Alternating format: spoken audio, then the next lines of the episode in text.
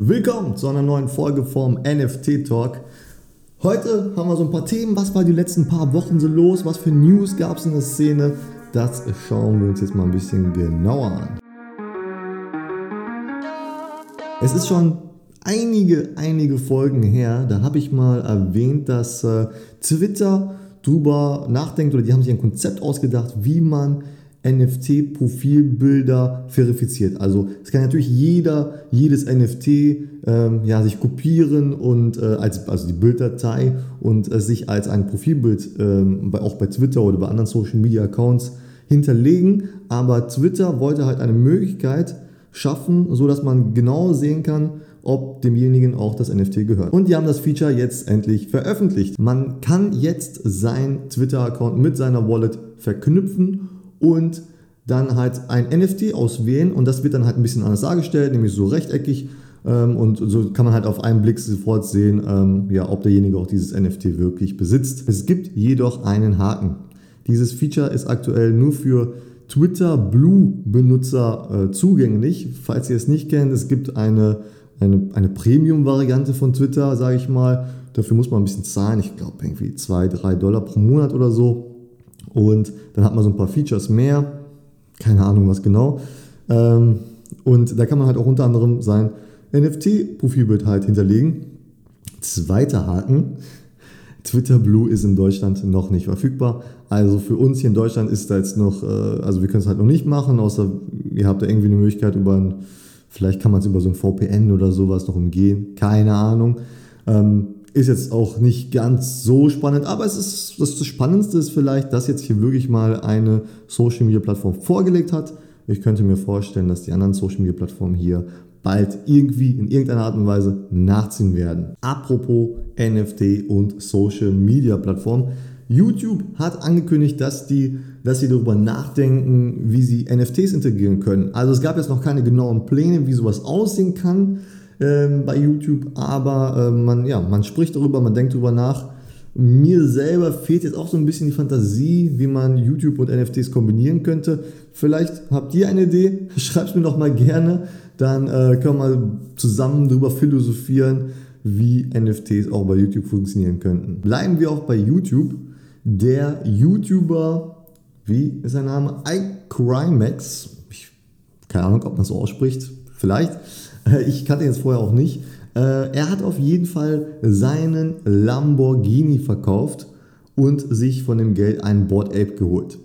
Laut seiner eigenen Aussage ist der Board Ape der größere Flex als der Lamborghini und auf jeden Fall auch die bessere ähm, Geldanlage. Ich habe mir mal hier den YouTube-Account von iCrimex äh, äh, mal aufgerufen. 2,7 Millionen Abonnenten hat er. Und ähm, wenn ich das hier so richtig sehe, er streamt halt seine GTA-Spiele und gibt da, ja, keine Ahnung, irgendwelche Tipps und macht da irgendwie so anderen Quatsch. Also ich kannte ihn jetzt vorher nicht. Äh, bestimmt ein cooler Typ. 2,7 Millionen Abonnenten ist auf jeden Fall schon echt ordentlich. Und ähm, auf jeden Fall hat er es geschafft, ähm, ja, mit dieser Meldung, ob es jetzt so stimmt oder nicht, aber auf jeden Fall hat er damit den, ich sag mal, PR-Stand geschafft und viel Aufsehen erregt in der Szene. Sprechen wir mal ganz kurz über das Projekt World of Women. Ähm, allgemein haben die ähm, ja, Projekte, die NFT-Projekte, die von äh, Frauen geführt sind, ähm, die drehen sich dann auch meistens um diese, ähm, ja, eine Art von Frauenprofilbilder. Es gibt ja World of Women und ähm, ähm, dann gibt es halt Women and Weapons und es gibt noch ein, zwei andere. Und die haben auf jeden Fall in den letzten paar Wochen sehr viel Aufmerksamkeit auf sich gezogen, sage ich mal, weil ähm, ja viele auch weibliche Prominente ins NFT-Game einsteigen und dann halt auch gerne bei solchen Projekten zugreifen. Auf jeden Fall ist der Floorpreis bei den World of Women extremst gestiegen auf 9,43 ETH aktuell. Ähm, ja, sie waren eine ganze Zeit lang irgendwo so bei 2, so 2 ETH rum, was ja auch schon echt ordentlich ist. Und die konnten sich da immer so ein bisschen halten, aber jetzt 9,43 ETH, Wahnsinn. Die haben jetzt ein, also es gab jetzt ein Sale, World of Women Nummer 706 ist für 210 ETH über die virtuelle Ladentheke gegangen. Das sind umgerechnet ca. 516.000 Dollar. Also ist es wahrscheinlich der ähm, größte Sale, nehme ich mal an. Auf jeden Fall hat derjenige, der das verkauft hat, hat sogar das NFT damals gemintet für gerade mal 0,08 ETH, weniger als 200 Dollar und jetzt für eine halbe Million verkauft. Ich würde sagen, das war eigentlich ein ordentlicher Flip. Was hättet ihr gemacht? Hättet ihr noch weiter dran gehalten und, und gehofft, dass äh, das Projekt vielleicht so in die äh, Region von Board Apes geht?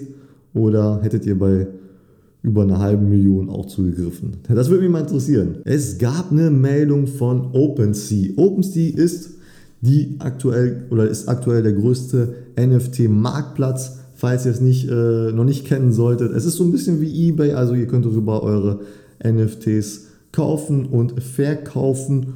Und ähm, bis jetzt war es so, dass ähm, OpenSea nur mit ähm, Ethereum NFTs funktioniert, was natürlich auch aktuell, wo natürlich aktuell die größten Projekte sind. Aber äh, Solana ist ja so ein bisschen auf dem Vormarsch und jetzt wurde halt äh, bekannt gegeben, dass OpenSea an einer Integration von Solana ähm, arbeitet. Also man kann vielleicht bald auf OpenSea Ethereum NFTs und Solana NFTs kaufen. Und das wäre natürlich super spannend und wird wahrscheinlich den Solana NFTs auch einen ziemlichen Push geben. Bleiben wir mal bei OpenSea, denn es gab da eine, ja, eine sehr schlechte Meldung, sage ich mal, in den letzten Tagen. Es ist nämlich rausgekommen, ähm, dass es da, ja, also es liegt jetzt nicht an OpenSea, ähm, sondern ähm, ja, in dem ganzen Prozess dahinter steckt. Es gibt äh, sozusagen eine kleine Lücke im System, die dazu geführt hat, dass manche ähm, NFT-Besitzer ihre NFTs versehentlich zu viel zu geringen Preisen verkauft haben. Jetzt versuche ich das mal so verständlich wie möglich zusammenzufassen. Also, es gab ein paar NFT-Besitzer, die haben ähm, deren NFTs zum Verkauf eingestellt bei OpenSea oder bei irgendeinem anderen Marktplatz. Und es ist so, man stellt die NFTs so zum Verkauf ein und man kann die halt auch wieder ähm, rausnehmen. Also man kann dann sagen, okay, ich möchte diese, äh, diese, diesen Verkauf canceln, also ich möchte es doch nicht verkaufen. Dabei entstehen aber halt natürlich Gas-Fees, weil jetzt wieder was auf die, auf die Blockchain geschrieben wird und ähm, dann waren da welche, sag ich mal so schlau und haben sich gedacht, nee, ich äh, spare mir diese Gas-Fees und versuche die zu umgehen, indem ich mein NFT einfach auf eine andere Wallet schicke. Das hat dazu geführt, dass der NFT halt nicht mehr zum Verkauf stand. Derjenige hat sich in dem Moment die Gas-Fees gespart. Dann war es aber so, diese, diese, diese Verkaufs, äh, dieser Verkaufsauftrag, sag ich mal, der war aber immer noch auf der Blockchain geschrieben, weil der halt nicht gecancelt wurde. Und wenn die äh, Besitzer dann halt ihr NFT irgendwann mal, warum auch immer, wieder auf die andere Wallet geschoben haben, kam es halt dazu, dass das NFT halt ähm, zu dem geringen Preis, zu dem gegebenenfalls sehr geringen oder ja sehr, sehr günstigen Preis, so wie wir es hier gesehen haben, dann wieder zum Verkauf stand und direkt weggekauft wurde. Natürlich, weil er äh, dann teilweise sehr weit unterm Floorpreis war, weil diese Order halt vielleicht schon viel, viel, äh, viele Wochen oder Monate her war und so haben die deren NFT verloren. So hat wohl jemand seinen Board Ape, ja, ähm, aktuell über 70 äh, ETH Floorpreis, ähm, wohl aus Versehen für 0,77 ETH verkauft. Ja, das äh, ist ziemlich doof, äh, sehr, sehr, sehr, sehr, sehr ärgerlich und man kann halt nichts mehr dagegen tun. Also verkauft ist verkauft. Also, ich möchte damit auf jeden Fall keine Angst machen oder so. Ich möchte euch nur den Hinweis geben,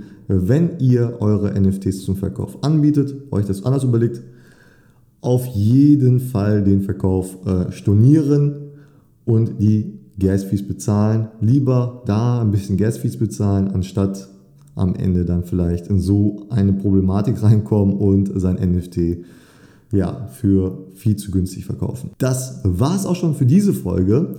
Heute hatten wir eine sehr kurze Folge, nur ein paar News. Nächste Woche sollten wir wieder einen Interviewgast haben. Ich habe da aktuell ein paar Leute im Gespräch und ich glaube, da werden wir eine, ein sehr cooles Interview hinkriegen und darauf könnt ihr euch dann freuen. Bis zur nächsten Woche.